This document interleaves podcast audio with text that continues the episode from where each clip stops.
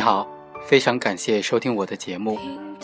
今天要和大家分享一个强奸罪被判无罪的案例。根据我国刑法第二百三十六条的规定，以暴力、胁迫或者其他手段强奸妇女的，处三年以上十年以下有期徒刑。那么这个案子是如何能够做到无罪的呢？我们具体来分析一下。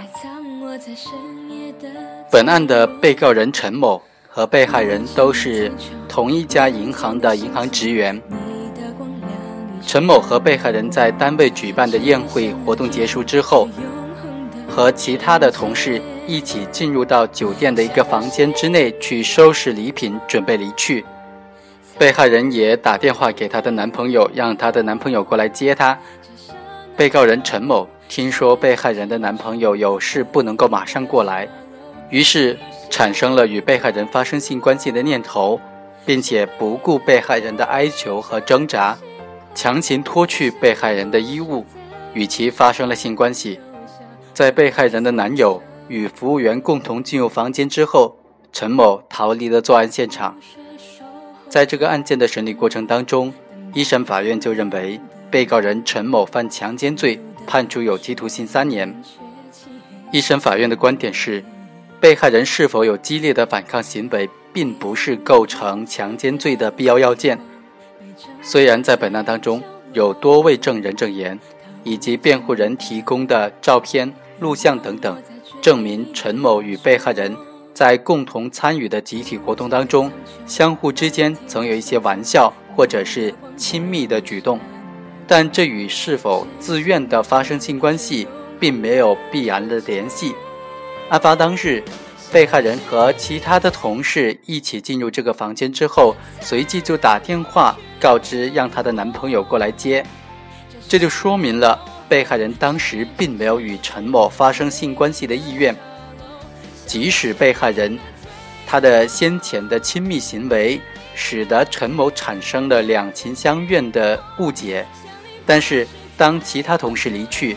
陈某想要与被害人发生性关系的时候，遭到了被害人的言语拒绝、行为抗拒。在这种情况之下，陈某仍然不顾被害人的躲避和哀求，强行与其发生了性关系，并导致性行为发生成功。那么，这就证明了陈某具有主观上的强奸故意，其行为应当认定为违背了妇女意志。但是对于一审法院的这个判决，二审法院做出了改判，判决陈某无罪。二审法院认为啊，认定上诉人陈某违背被害人意志，使用暴力强行与之发生性关系，证据是不足的。第一，本案可以排除被害人醉酒导致不知反抗或者不能反抗的情形。第二，本案可以排除上诉人。采用威胁、胁迫等等方式，迫使被害人不敢反抗而与之发生性关系的情形。第三，本案现有的直接证据无法证明强奸行为的发生，能够证明上诉人陈某是否使用暴力手段强行与被害人发生性关系的直接证据，只有被害人的陈述和上诉人的供述。但是经过审查发现，被害人的陈述之间。有颇多的矛盾之处，有一些细节无法说清楚，甚至对性行为到底有没有发生都是前后反复的，而且事发前后表现反常，可信度令人怀疑。上诉人则始终没有供认过在违背妇女意志的情况之下与其发生性关系，都坚称被害人自愿与其发生性关系的。第四，现有的间接证据。不能够排除合理的怀疑。首先，被害人并没有反抗的迹象。勘验和检查笔录证实，被害人的衣物除了裙子拉链破损以外，外衣、衬衫、胸罩、连裤袜、内裤等等都没有损坏的迹象。被害人佩戴的领结也很完整、整齐地摆放在枕头旁边。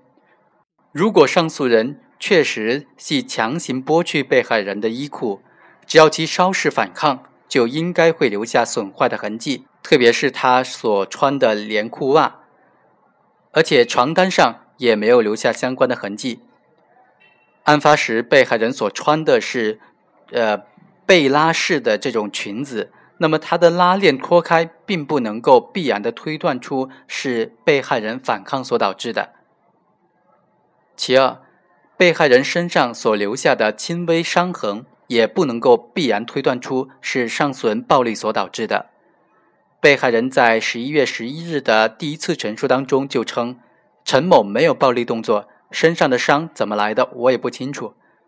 这与陪同被害人进行身体检查的证人高某的证言能够相互印证。即在十一月二日的第三次陈述当中，被害人还称，我肩膀处的伤可能是陈某扒我衣服时弄出来的，也没有明确的说是上诉人所为。在被害人当时上身所穿的西服、衬衫、领花、胸罩等等都完好无损的情况之下，是否存在上诉人强行脱掉她的衣服，这是令人怀疑的。而且，由于在事发之后，被害人与其男友有过推拉的动作，伤痕是否因此形成，这个可能性也不能够排除。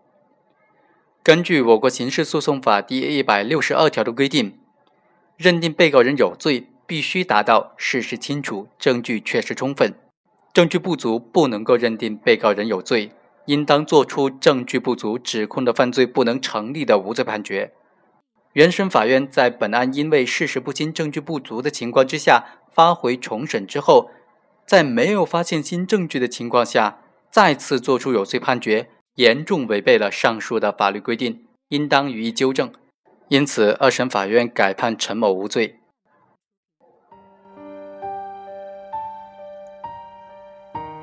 以上就是本期的全部内容，下期再会。